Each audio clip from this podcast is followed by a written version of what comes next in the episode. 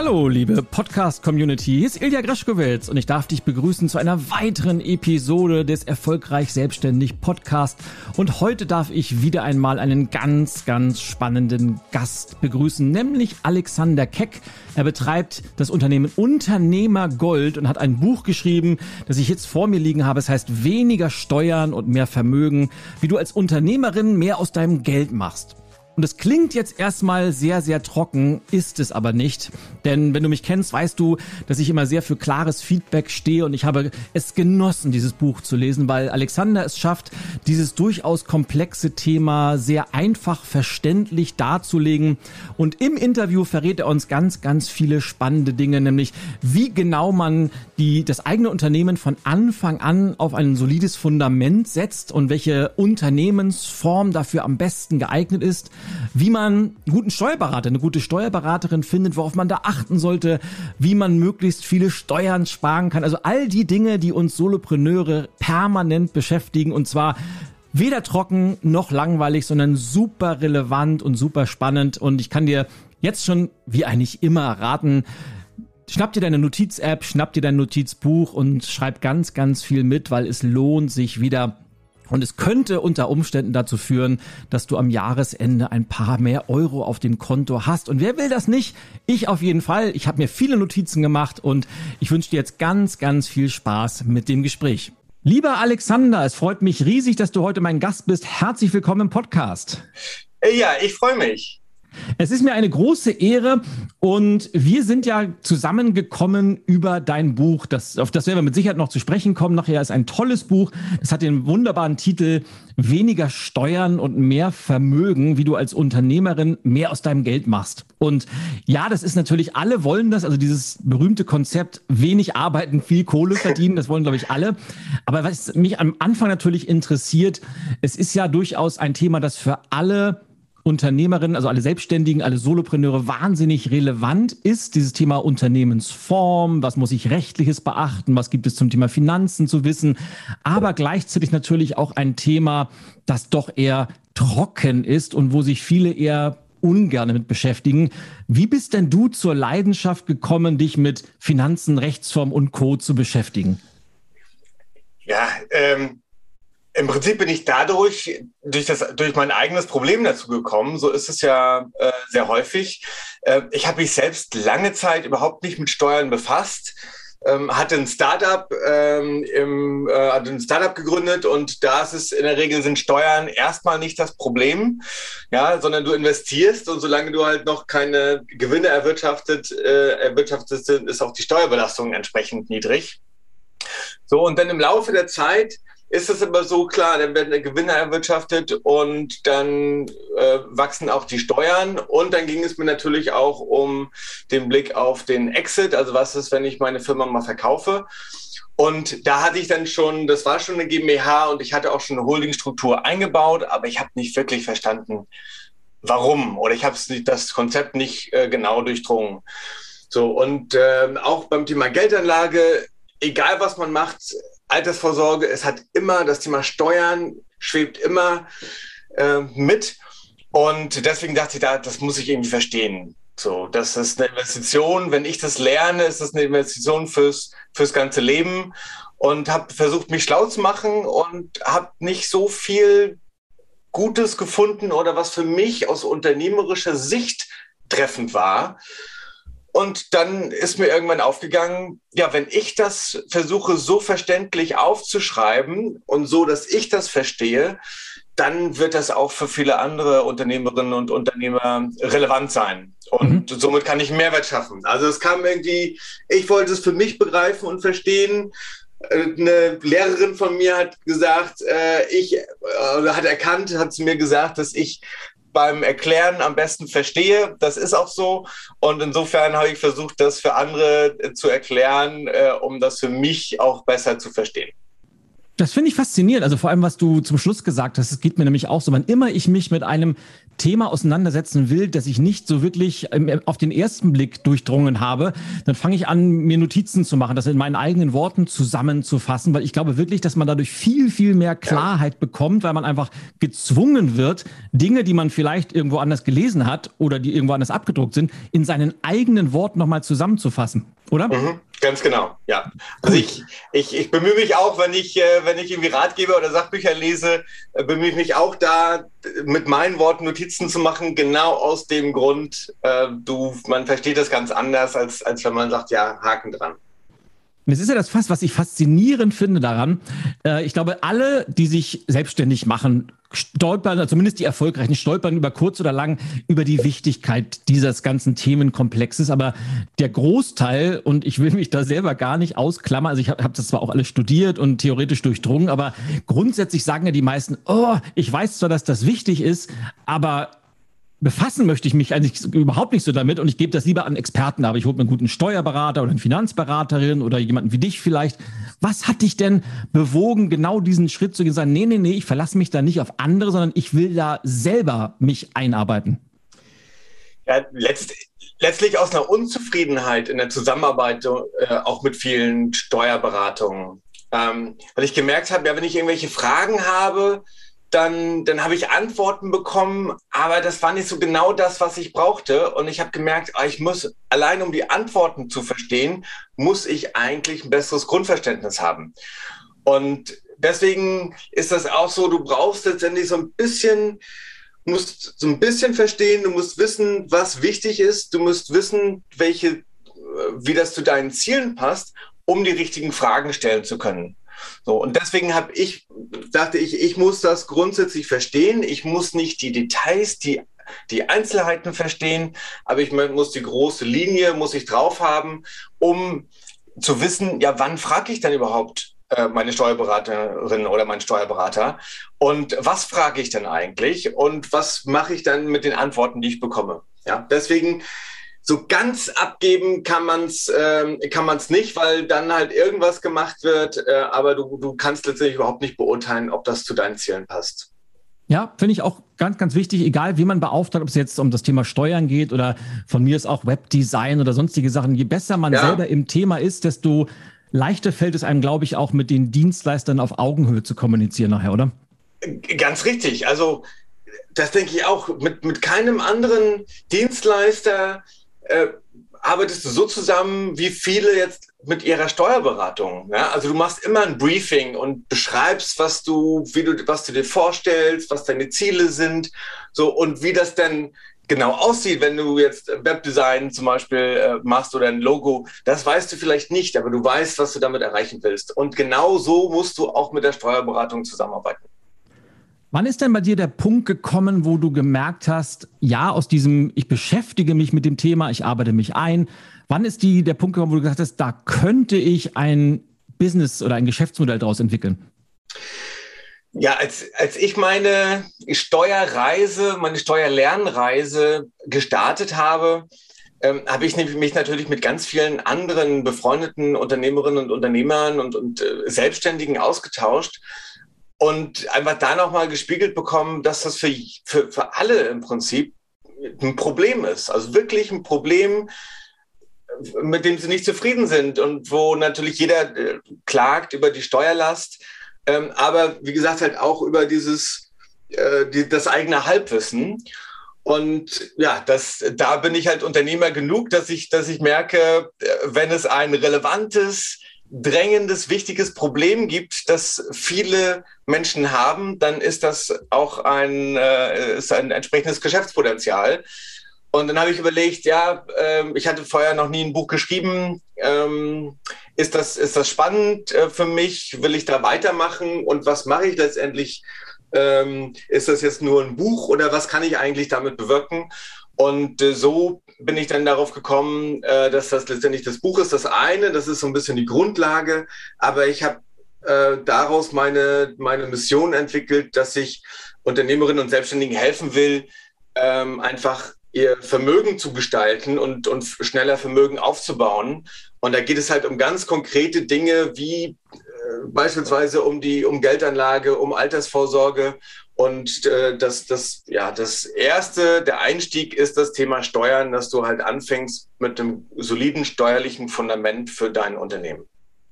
Wunderbar. Ich möchte das gerne noch einmal zusammenfassen, weil da eine ganz, ganz wichtige Aussage in deiner eigenen Story drin ist, weil ich weiß nicht, wie es dir in der Arbeit mit deinen Kunden so geht, aber ich habe das ganz häufig, dass ich mich mit Menschen unterhalte, äh, vor allem welche, die vielleicht noch irgendwo im Angestelltenverhältnis sind, unzufrieden sind und sagen, ich würde mich super gerne selbstständig machen, aber mir fehlt so die wirkliche Idee.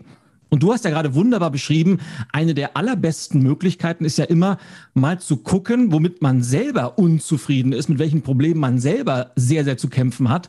Und die Wahrscheinlichkeit ist ja durchaus groß, dass es noch vielen, vielen anderen so geht. Wie ja. hast denn du äh, rausbekommen, dass es nicht nur dir so geht, sondern auch anderen? Ja, im Austausch äh, und äh, aus meiner eigenen, aus meiner eigenen Laufbahn, ich sehe das ganz genauso, so wie du, äh, wenn man selbst sein bester Kunde wäre, dann ist das eine gute Voraussetzung und dann sollte man halt nochmal abprüfen, ähm, geht es anderen, anderen ähnlich. Und dann, sobald dieses Problemfeld gefunden zu haben, ist halt viel wichtiger als eine Lösung. Wie die Lösung aussieht, das dauert dann noch eine Weile, bis man das entwickelt. Aber wenn man merkt, ich habe hier ein Problem gefunden, das geht ganz vielen so und es wird noch nicht adäquat genug gelöst, dann weißt du, hier kann man äh, arbeiten, hier kann man tiefer graben und so ein paar Dinge äh, ja, einfach ausprobieren und, und sehen, was funktioniert, was funktioniert nicht. Sehr schön. Wie würdest du denn dein Geschäftsmodell in einfachen Worten erklären jetzt? Mein Geschäftsmodell ist, dass ich Übersetzer und Vermittler bin zwischen den Unternehmerinnen, Unternehmern und den Spezialisten, Expertinnen.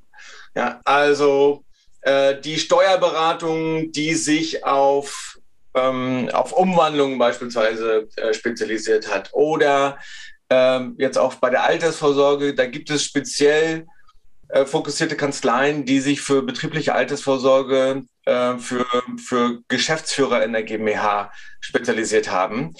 Und ich sehe mich da als Übersetzer und Vermittler. Ich versuche auf der einen Seite in Richtung Selbstständigen und UnternehmerInnen zu helfen, äh, denen, dass die sich darüber klar werden, was brauchen sie eigentlich, was sind die Optionen und was ist die beste Entscheidung für ihre ähm, oder die, ne, äh, was sind so die Fragen, die sie für sich beantworten sollen, um dann letztendlich in die Umsetzung zu kommen mit den Spezialisten.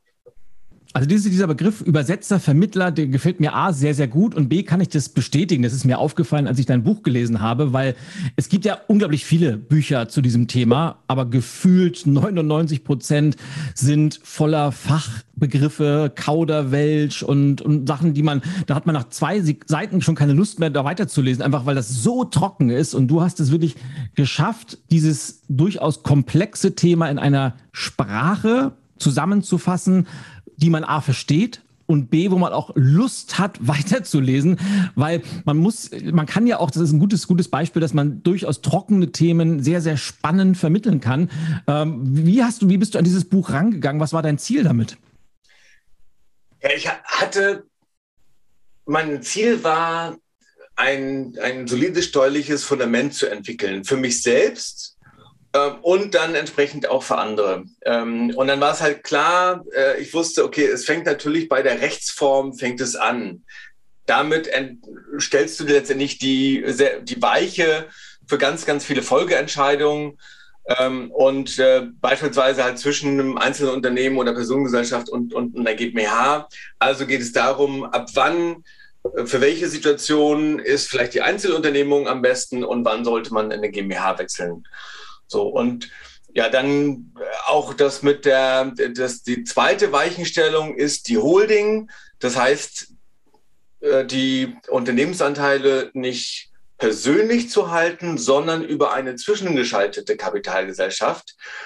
Und dieses Modell GmbH und Holding, das hatte ich für mich schon, weil als Startup-Unternehmer in Berlin ähm, da gründet man halt mit seiner Holding. Ähm, so, aber wie gesagt, das war, ich wusste, dass es beim Exit, beim Verkauf des Unternehmens dann besser ist, ähm, aber dann nicht, nicht wirklich, ähm, äh, habe ich es nicht genau verstanden, was die äh, Einzelheiten sind. So, und dann war mir klar, okay, irgendwie geht es auch um Geldanlage und was mache ich dann damit und was sind so die großen steuerlichen Weichen, die ich stellen kann.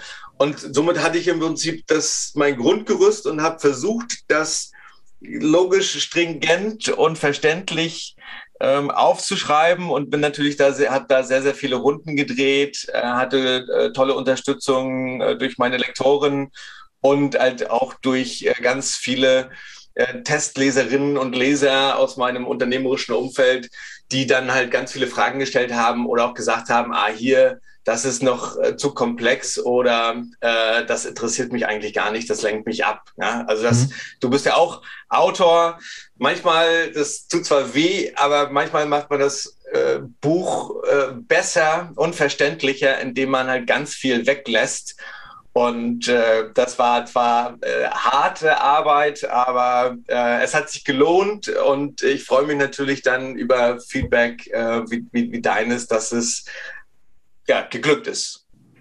Also zum einen kann ich nur bestätigen und mir tut's mittlerweile nicht mehr wirklich weh, einfach weil ich aus der Erfahrung weiß, dass ein Buch, natürlich denkt man, man hat das alles perfekt geschrieben, wenn man so ein Manuskript fertig hat, aber die Arbeit beginnt ja erst dann. Und sobald jemand von außen drauf guckt, der hat ja nochmal einen ganz anderen Blick und vor allem, wenn das Profis sind, je, bei Autoren gilt vor allem weniger ist mehr sehr, sehr häufig und durch eine gewisse Straffung kann ein Buch nochmal um, um ein Vielfaches an Qualität gewinnen. Deshalb kann ich das nur unterstreichen. Und lass uns doch mal, wo du gerade diese ganzen Unternehmensformen angesprochen hast. Ich weiß, dass das ganz viele meiner Hörerinnen und Hörer mit Sicherheit interessiert.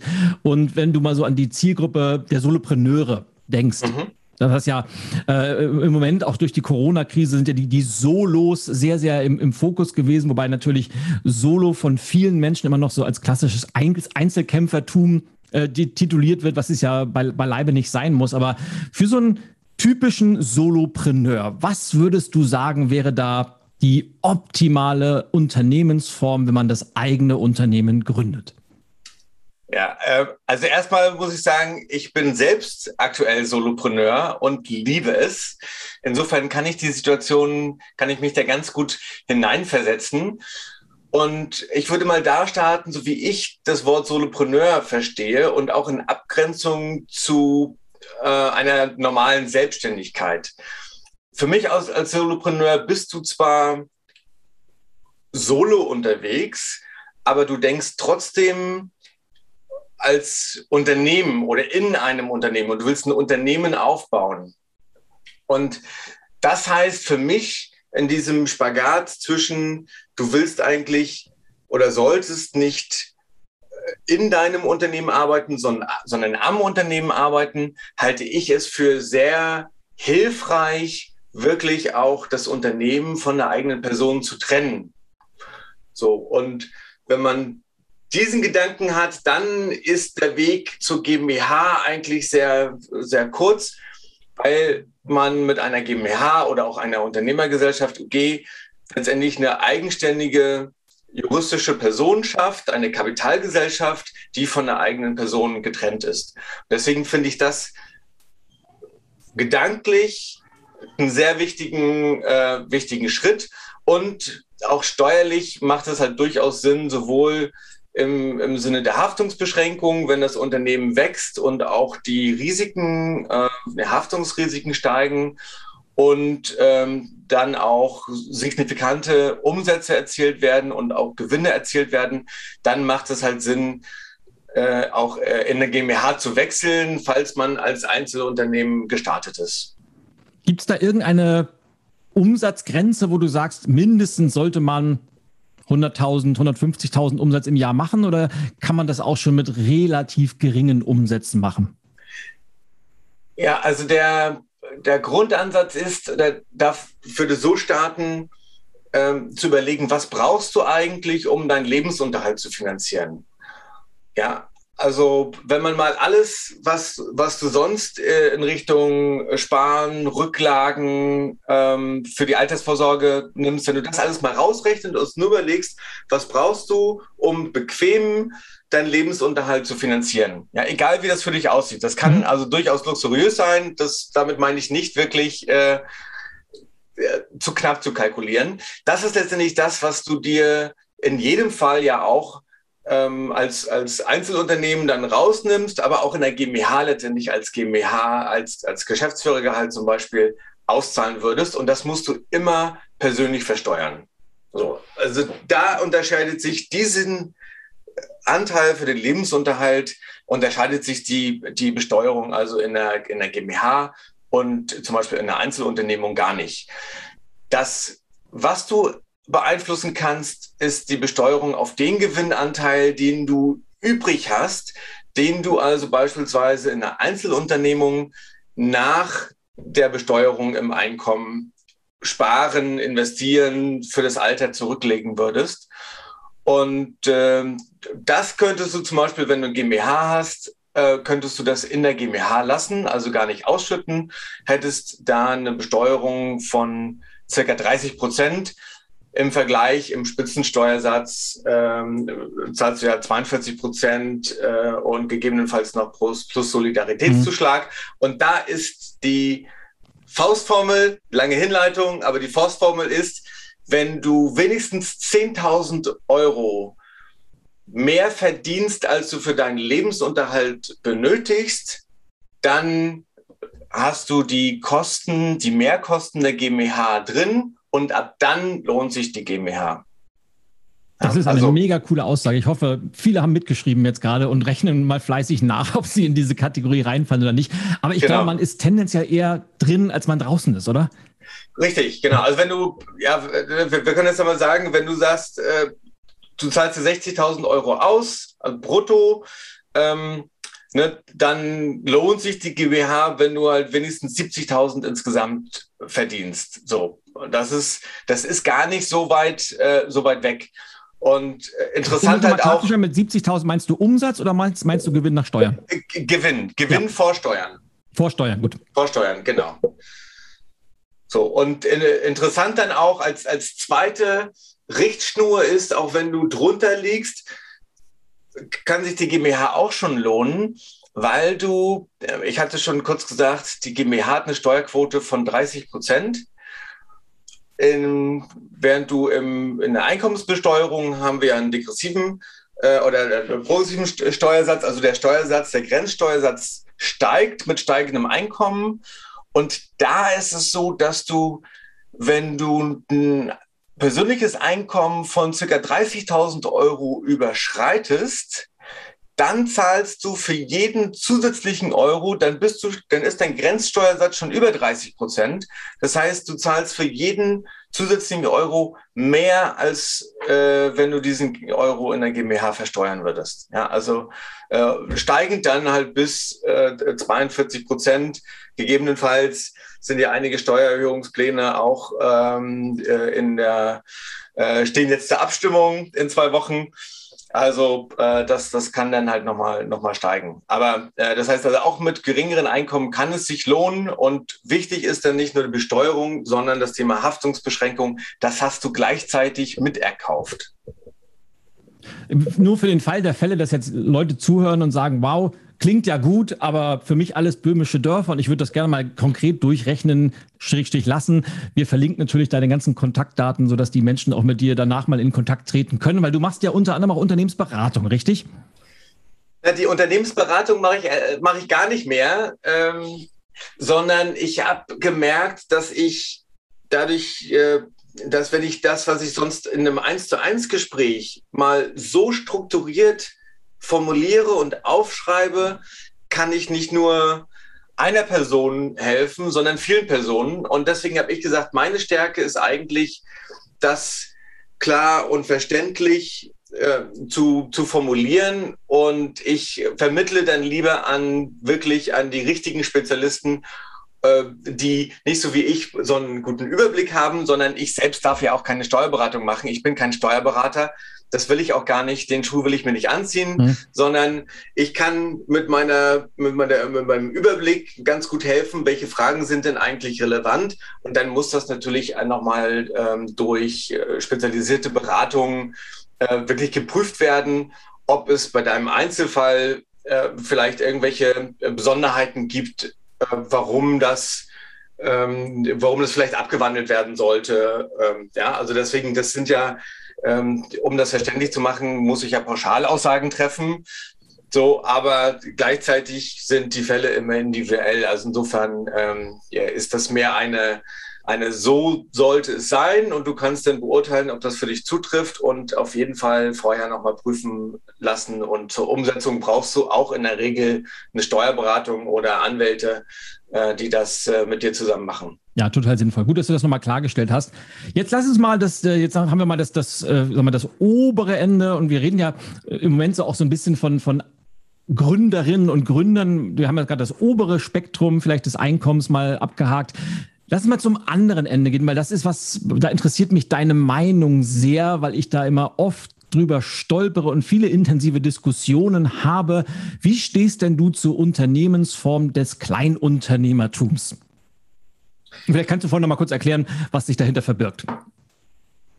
Ja, also Kleinunternehmen sind ja ähm, laut äh, europäischer Definition äh, Unternehmen bis zu 50 Mitarbeitern. Ähm, Mir geht es jetzt vor allem um die Kleinunternehmerregel, wo du von der Umsatzsteuer befreit bist und wo, okay. ich, die Umsatzgrenze, ich meine, jetzt bei mittlerweile 21.000 Euro im Jahr liegt. Und wenn du drunter bist, dann kannst du dich als Kleinunternehmer äh, firmieren und bist von der Umsatzsteuer befreit. Ja, also wenn du startest und deine ähm, Kundinnen und Kunden ganz überwiegend oder idealerweise ausschließlich Privatkunden sind, dann macht die Kleinunternehmerregelung durchaus Sinn. Denn das heißt ja, äh, für deine, für deine Kunden ist letztendlich entscheidend, was sie bezahlen müssen. Und ob da Mehrwertsteuer drin, sitzt, äh, drin ist oder nicht, ist denen letztendlich völlig egal. So, das heißt, wenn du in einer kleinen Unternehmung äh, startest und das letztendlich bei der Anmeldung, steuerlichen Anmeldung beim Finanzamt entsprechend ankreuzt, heißt das, dass du dass die Umsatzsteuerpflicht, äh, dass du von dieser befreit bist. Und das heißt, dein Bruttoumsatz ist gleich dein Nettoumsatz. Das ist schon mal super. Und das heißt aber nicht unbedingt, dass du dich auch als Kleinunternehmerin oder Kleinunternehmer fühlen musst und da drin bleiben musst, sondern ich sehe das eigentlich als ganz guten, ähm, ja, ganz guten, eine kleine Subvention zum Staat sozusagen, so eine Starthilfe. Und Ziel sollte natürlich sein, da möglichst schnell raufzukommen. Und ähm, das ist letztendlich das Kalenderjahr, ähm, in dem du diese Umsatzgrenze überschreitest. Und das ist wirklich Umsatz. Ja, also äh, wenn du äh, Dienstleistungsgeschäft hast, kann es sein, dass du äh, sehr viel davon auch als Gewinn hast. Aber ähm, jetzt in einem Handelsgeschäft, E-Commerce oder ähnliches, hast du das natürlich sehr, sehr schnell gerissen. Ähm, wenn du das diese Grenze reißt, dann heißt das, dass du im nächsten ähm, Steuerjahr dann umsatzsteuerpflichtig wirst. Und äh, dann musst du letztendlich von dem, was äh, die Kunden dir bezahlen, entsprechend noch die Umsatzsteuer dann äh, abführen. also solltest auf jeden Fall von vornherein so kalkulieren, den Deckungsbeitrag so kalkulieren, dass du auch äh, mit Zahlung der Umsatzsteuer äh, natürlich Gewinn macht und da, dass du da, dass da was hängen bleibt, aber ansonsten zum Start bei Privatkunden immer mitnehmen. Ich bin mir da nicht ganz so sicher. Also ich bin, wir wollen ja mal ein bisschen kontrovers diskutieren. Also ich, für mich okay. ist das eigentlich immer ein rotes Tuch, weil ich denke mir dann immer, 21.000 Euro Umsatz, das ist ja maximal so ein, so ein kleines Nebenhobby, das jemand betreibt.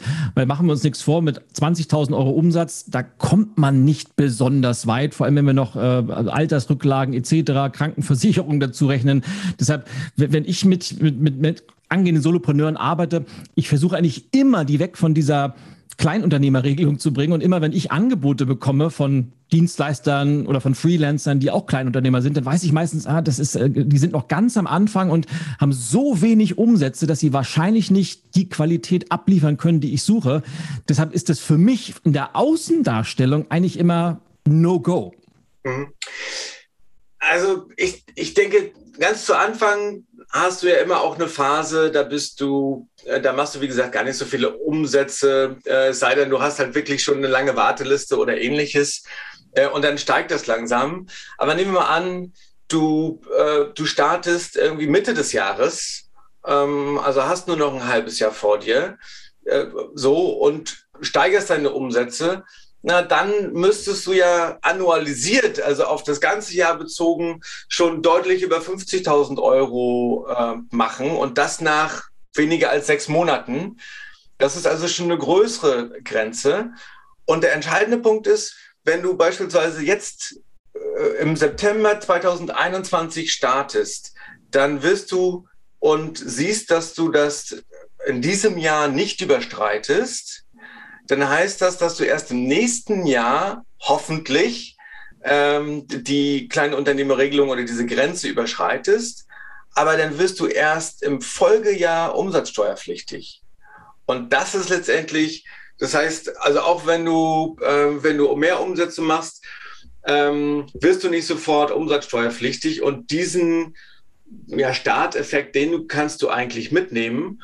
Und vor allen Dingen, du hast gesagt, Außenwirkungen, wenn du Rechnungen stellst an Privatkunden ähm, und da äh, dann in der Rechnung drunter schreibst 0% Mehrwertsteuer, ähm, Paragraph 19 äh, Umsatzsteuergesetz, die, ja, also das wissen dann ja die wenigsten. Das Absolut. wissen dann nur die glaube Unternehmer der Großteil der zu, Bevölkerung zu mit dem Wort Umsatzsteuer genau. nicht so wirklich was Richtig. anfangen kann und ja auch nicht muss. Genau, wenn du eine Rechnung als Unternehmer bekommst, dann denkst du natürlich, ah, das ist aber komisch, ne? Äh, dann ist das natürlich was anderes. Deswegen, wenn, wenn deine Kunden Unternehmerinnen und Unternehmer sind, dann macht das überhaupt keinen Sinn, weil du natürlich äh, weil du auch keine Vorsteuer ziehen kannst. Das ist nämlich der andere Punkt. Also wenn du keine Umsatzsteuer abführst, dann kannst du auch von der ähm, äh, Vorsteuer, also der Mehrwertsteuer, die du ähm, auf, auf äh, deine gekauften Leistungen und Produkte ähm, abführst, die kannst du auch nicht geltend machen. Ähm, dann macht das keinen Sinn. Aber wenn du nur Privatkunden hast und auch gerade wenn du ein Dienstleistungsgeschäft hast, dann äh, denke ich schon, ist das ein, ist das ein Punkt, den, den würde ich mitnehmen. Aber schon aus dieser, dieser kleinen Mini-Diskussion und auch den, den Erläuterungen von dir, die da vorher sehr spannend zum Thema GmbH oder Einzelunternehmung waren, erkennt man, glaube ich, dass Pauschalaussagen gerade in dem Bereich immer so ein bisschen kritisch sind und man schon immer sehr, sehr individuell auf die persönliche Situation und natürlich auf, der, auf das Geschäftsmodell gucken muss.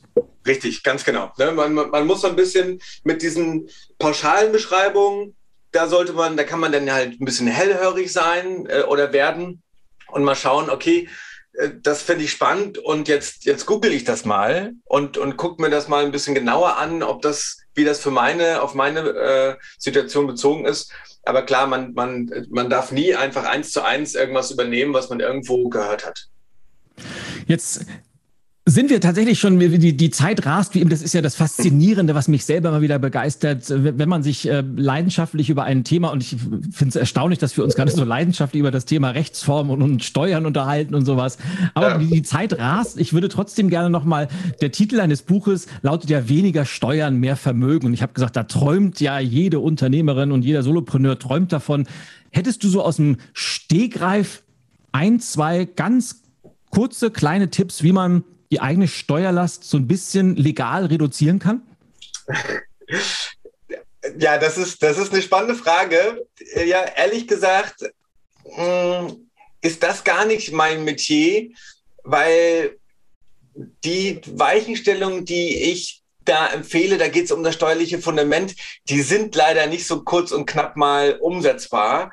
Ähm, ansonsten da liest, lohnt es sich dann vielleicht halt den, den Cons zu kaufen oder ähnliches. Ähm, das heißt letztendlich, wenn du selbstständig oder Unternehmerin, Unternehmer bist, da letztendlich zu gucken, dass du natürlich deine, äh, deine betrieblichen Kosten entsprechend ordentlich ähm, dokumentierst und an die Steuerbereitung weiterleitest oder wenn du es halt irgendwie selbst machst, also dass da alles, ähm, alles drin ist in deiner Umsatzsteuer äh, und Einnahme und Überschussrechnung, da hast du schon das meiste richtig gemacht. Und ähm, ja, alles, alles andere ist so ein bisschen, da kannst du dich dann durch die Steuerprogramme durchführen lassen. Die großen Weichenstellungen oder da, das war mein Ansatz, da wo du halt wirklich richtig Steuern sparst, ist, wenn du halt nicht erst am Ende des Jahres oder bei der Steuererklärung drüber nachdenkst, ähm, die Steuern zu sparen, sondern wenn du gleich am Anfang sehr strukturiert überlegst, ja, was, was, wie muss eigentlich mein steuerliches Fundament aussehen, damit mein Unternehmen wachsen kann und ähm, damit ich letztendlich ein solides Haus baue, äh, äh sozusagen. Ne? Und da äh, letztendlich nicht zu lange, in dem zum Beispiel äh, äh, die Gewinne halt voll als persönliches Einkommen versteuert. Ja, aber das sind halt Dinge, die muss man langfristig angehen und langfristig planen. Gibt's ich, ich muss trotzdem noch einmal nachbohren, ich versuche mal den umgekehrten Weg. Gibt es denn Bereiche, die, wo, wo Unternehmerinnen sehr, sehr viel Steuern verschwenden, obwohl sie es eigentlich gar nicht müssten? Also ich denke, der größte Bereich, das, was ich am allerhäufigsten sehe, ist in der Tat, zu lange in einer Einzelunternehmung zu bleiben. Mhm. So, das ist ähm, einfach, es, es scheint halt so eine Barriere gegenüber einer Kapitalgesellschaft da zu sein, die gar nicht so sein muss. Also ähm, so kompliziert ist das ja auch nicht. Ähm, aber du, man muss sich halt nur vorstellen, du versteuerst alles sofort persönlich, egal ob du denkst, ne, im nächsten Jahr verdiene ich jetzt irgendwie weniger. Ähm, das, ist, das ist völlig egal. Und äh, ja, du bist halt einfach, wirst genauso besteuert wie, wie Angestellte, die ja auch der Besteuerung letztendlich nicht sich nicht entziehen können und wo halt das Einkommen voll, ähm, voll versteuert wird. Also insofern für die meisten ist es wirklich der erste Schritt ist, sobald du Geld verdienst, gutes Geld verdienst, in die GmbH zu wechseln. Aber was ich glaube ich, und das, das passt zum Thema Steuern und es passt eigentlich auf ganz, ganz viele andere Bereiche, bevor man anfängt, sich in kleinen Details zu verlieren, sollte man sich immer zuerst um die Basis, um das Fundament kümmern, weil wenn das nicht stimmt, dann nützen auch die besten Optimierungen nichts. Ganz genau, ja. Also wenn du, ich habe vergleiche das so ein bisschen mit einem Haus. Ja, die viele machen dieses, ja, wie kann ich meine Kosten so deklarieren, dass, äh, dass sie ähm, am besten steuergünstig sind, ist letztendlich nur der Anstrich vom Haus. So, aber wenn das Fundament nicht, nicht stimmt, dann hilft, egal wie viele Anstriche du da drauf machst, das hält nicht zusammen. So, und da musst du letztendlich so ein bisschen mal ans Eingemachte gehen und äh, so ein bisschen überlegen, wie ist denn die, die Grundstruktur, äh, eine, eine gesunde Architektur für dein Unternehmen. Und das hat halt im Prinzip auch ja, einfach große steuerliche, zum einen steuerliche äh, Implikationen, aber es, es, sind ja nicht nur die Steuern, sondern es ist äh, ganz wichtig, äh, dass dein Privatvermögen ähm, geschützt ist beispielsweise und der emotionale Effekt, diese, äh, die Professionalisierung, zu der dich die GmbH zwingt, weil sie halt eine eigenständige Person ist und du halt nicht einfach linke Tasche, rechte Tasche Geld entnehmen kannst, wie du willst. Ähm, das ist, glaube ich, diese Professionalisierung tut gut, glaube ich. Mhm. Bevor wir zum Abschluss zum, zum unserer Hot Seat Runde zum Schluss nochmal kommen, würde ich dir trotzdem gerne noch eine, eine wichtige Frage stellen, weil ich auch weiß, dass die ganz viele beschäftigt, weil du hast jetzt ganz viel über das Thema Steuerberatung gesprochen. Es ist in der Tat einer der aus meiner Sicht wichtigsten Dienstleister, die jede Selbstständige, jeder Solopreneur haben sollte. Aber die Auswahl ist ja genauso groß wie diverse. Woran erkenne ich denn eine gute Steuerberatung und wie finde ich die für mich richtige Person? Ja, ja, das ist wirklich ein sehr schwieriges Thema, gerade aktuell. Ja, also es war auch vor Corona war schon schwierig, ähm, Steuerberatungen zu finden und gerade auch die passenden. Jetzt mit den Corona-Hilfen ähm, sind die noch überlasteter. Ähm, das macht es wirklich schwer, weil die guten Steuerberatungen auch oft einfach dann überlastet sind. Ähm, ich würde es daran festmachen. Zum einen finde ich es unbedingt wichtig, dass die Steuerberaterin, ähm, der Steuerberater das Geschäftsmodell, also dein Geschäftsmodell versteht.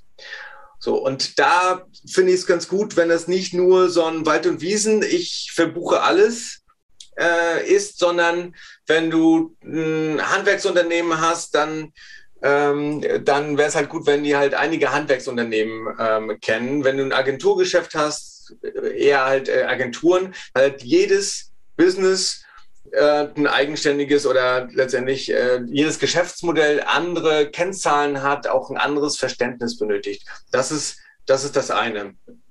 So, und wenn du zum Beispiel digitales Geschäftsmodell, wenn du im Online-Business bist, was ja auch viele Solopreneure sind, genau.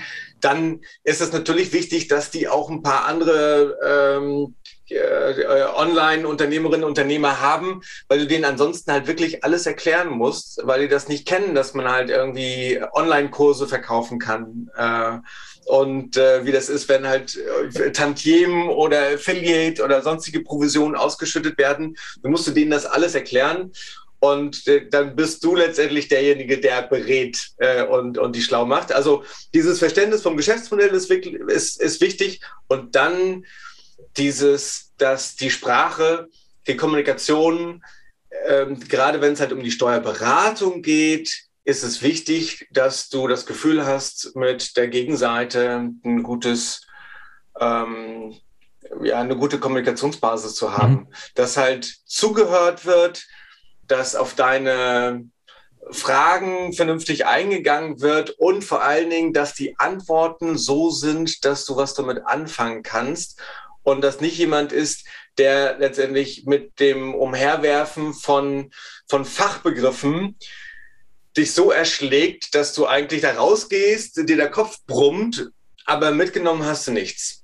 So, ja, wenn das schon in den ersten Gesprächen der Fall ist, dann würde ich weitersuchen. Ja, ich möchte eine Sache ergänzen, weil mir das immer wieder auffällt, dass viele Unternehmer das falsch machen. Du hast ja gerade gesagt, es geht um Beratung und die, die Steuerberatung sollte sich auch in dieser Rolle wiederfinden, weil ich erlebe immer wieder gerade Solopreneure, die erwarten, dass dann die Steuerberater ihnen die Unternehmensführung abnehmen. Aber das tun sie eben nicht. Die beraten ja nur in, in Steuerfragen, in Finanzfragen. Die Entscheidungen muss man schlussendlich immer selber treffen und zwar auf Grundlage der Informationen, die man bekommt. Aber abnehmen kann einem das nie jemand. Das darf man, glaube ich, niemals vergessen. Ganz richtig. Und vor allen Dingen darf man nicht denken, nur weil die Steuerberatung alle, alle Daten und Fakten auf dem Tisch hat, weil du ja die Belege rüberschiebst, dass sie sich melden, wenn sie ein Problem sehen. Das passiert natürlich nur, wenn du das beauftragst. Und die meisten Unternehmerinnen und Unternehmer beauftragen ihre Steuerberatung eigentlich nur mit der Buchhaltung.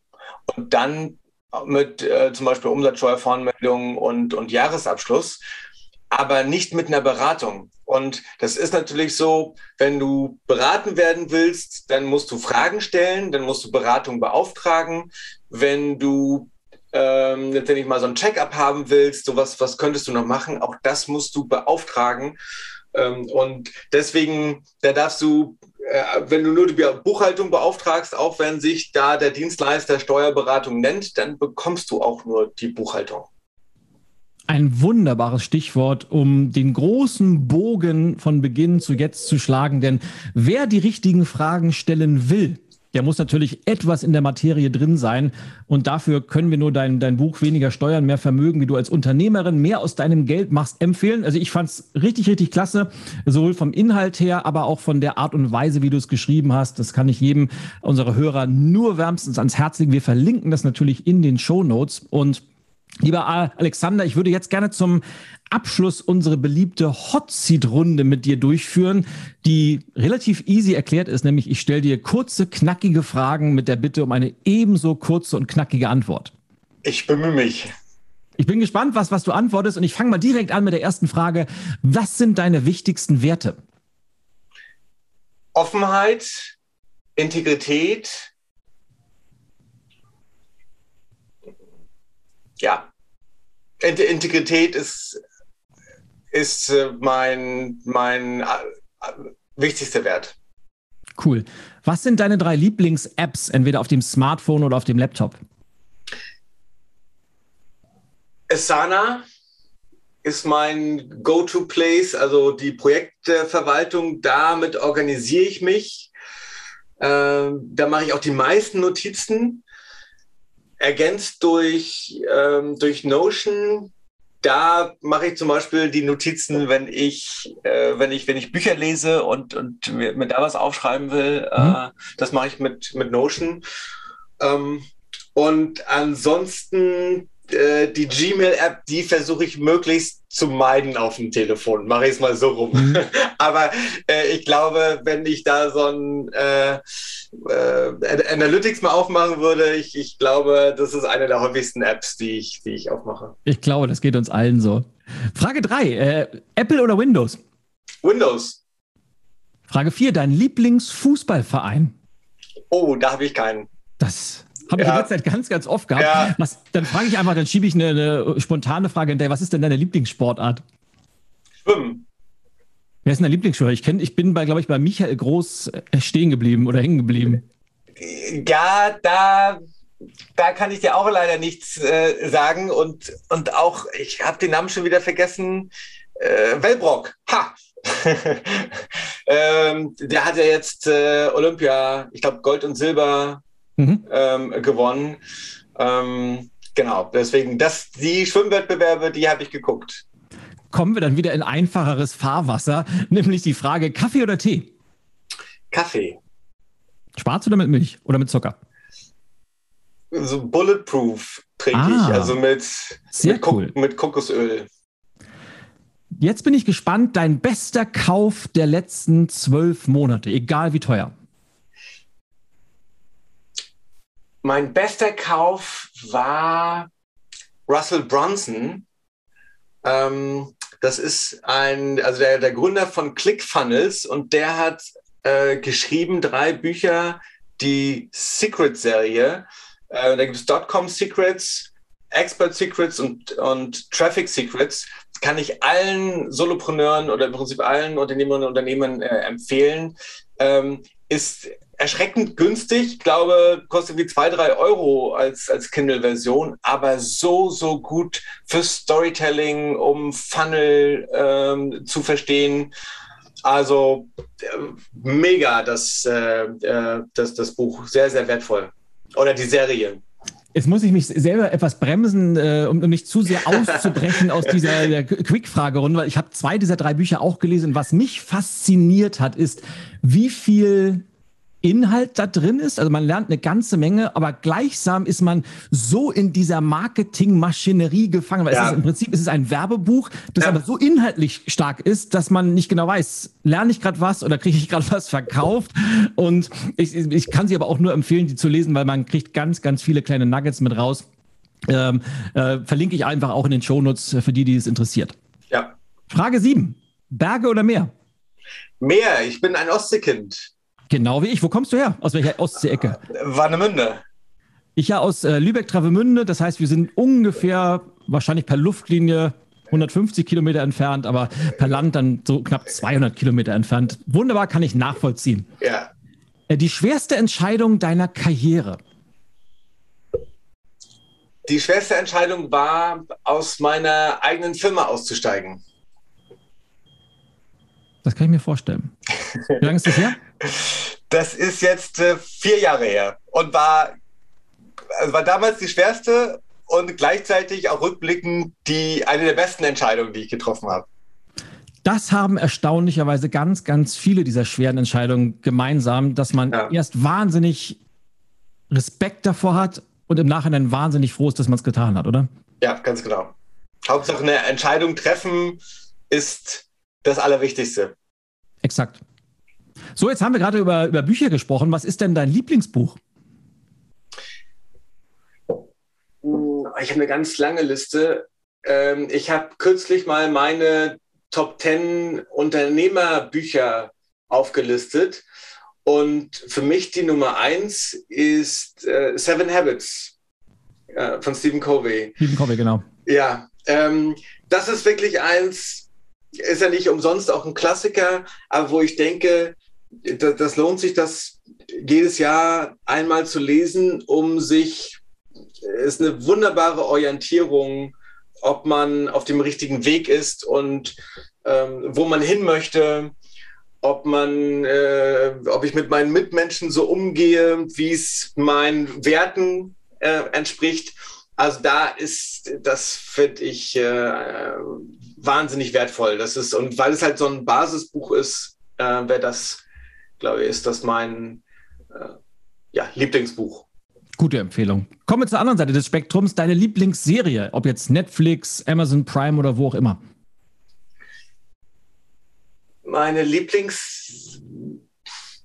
Also ich habe Game of Thrones, habe ich sehr gemocht. Auch das, das Ende? Auch, das auch, das Ende? ja, äh, hm, na gut. Ja, äh, ich, ich, war überrascht und ähm, äh, über ob der Wendung. ich habe Daenerys mehr zugetraut. Aber gut, äh, ich habe es trotzdem äh, sehr, sehr geliebt und ich hoffe, dass ja bald, dass da irgendwann nochmal auch ein Buch hinterher geschoben wird, ähm, wo das Ende vielleicht ein bisschen anders aussieht. Es ist ja erst seit, ich glaube, knapp zehn Jahren in Arbeit, also es kann ja irgendwann nochmal was werden. Ja, eben. Vorfreude so. ist die schönste Freude. Exakt. Von diesem Beruf habe ich als Kind immer geträumt. Als Kind, interessanterweise, habe ich so eine Vorstellung davon, dass ich Schriftsteller werden wollte. Und äh, genau, jetzt, jetzt bin ich zwar Autor, aber halt irgendwie Sachbuchautor. Aber ich habe, als, als ich lesen gelernt habe, habe ich äh, die, die Karl-May-Bücher mhm. verschlungen und ähm, ich sehe das noch vor mir, dass ich dann auch mal anfing, ähm, so, ja, Cowboy, Wilder Westen Geschichten zu schreiben, dann irgendwie, weiß ich nicht, dritte Klasse oder so. Ähm, genau, das war, das ist so das, das, die prägendste Erinnerung, Berufs, Berufswunsch äh, als, als Kind. Jetzt eine spannende Frage, das ist schon die vorletzte, wo wir ja gerade in der großen Diskussion zum Thema Klimawandel etc. sind. Flugzeug, Auto oder Bahn? Was ist dein liebstes Fortbewegungsmittel? Ganz klar Bahn, wenn ich es nicht zu Fuß oder mit dem Rad schaffe. Ja, also und man muss sagen, man kann in Berlin erstaunlich gut Fahrrad fahren eigentlich, obwohl es ja immer im Gegensatz vorkommt. Ja, finde ich genau. zumindest. Also wir haben jetzt, äh, äh, meine Frau hat darauf bestanden, wir haben unser Lastenrad äh, getuned mit einem E-Motor jetzt. Das geht super. Äh, damit hole ich die Kinder von der, von der Kita ab das funktioniert hervorragend und wir haben jetzt seit äh, anderthalb Jahren auch kein Auto mehr. In Berlin geht das super. Ich weiß, dass es ja, für, je nachdem, wie du äh, natürlich auch ja, wie dein, dein Lebenswandel und wo du arbeitest, äh, mag das nicht für alle passen. Äh, das ist so das. Und wenn wir verreisen, ich, mir ist halt ganz wichtig, dass das möglichst einfach ist und mir ist, äh, also das Fliegen finde ich am anstrengendsten, aber manchmal ist es ja schwer, dann irgendwie längere Strecken mit dem Auto zu machen. Aber wir sind auch die letzten Jahre eher meist dann in Richtung Ostsee gefahren oder zu, meinen, äh, zu meiner Schwiegermutter oder so. Und mhm. ähm, das geht dann, das ging immer Gott sei Dank auch mit der, mit der Bahn und das ist auch mit den Kindern deutlich entspannter. Last but not least, lieber Alexander, dein Erfolgsgeheimnis in einem Satz. starte jeden Tag mit dem, was dir am wichtigsten ist. Ein wunderbarer Satz, den muss man, glaube ich, A sacken lassen und B nochmal durchdenken, weil da steckt eine ganze Menge auf verschiedensten Ebenen drin. Ja, es war mir eine ganz, ganz große Ehre und Freude, dass wir uns jetzt fast eine Stunde über das äh, vermeintlich trockene Thema Rechtsform, Steuern, Vermögensaufbau unterhalten haben. Aber ich hoffe doch, dass, dass die Hörerinnen und Hörer eine ganze Menge Spaß dabei hatten, weil ich glaube, du bist jemand, der das Ganze einfach und mit ganz, ganz viel Herzblut rüberbringen kann. Von daher herzlichen Dank, dass du heute mein Gast warst. Herzlichen Dank, dass du ja, mit mir gesprochen hast. In diesem Sinne, liebe Podcast-Hörerinnen, bis zur nächsten Folge. Alles, alles Gute und ciao, ciao. Tschüss.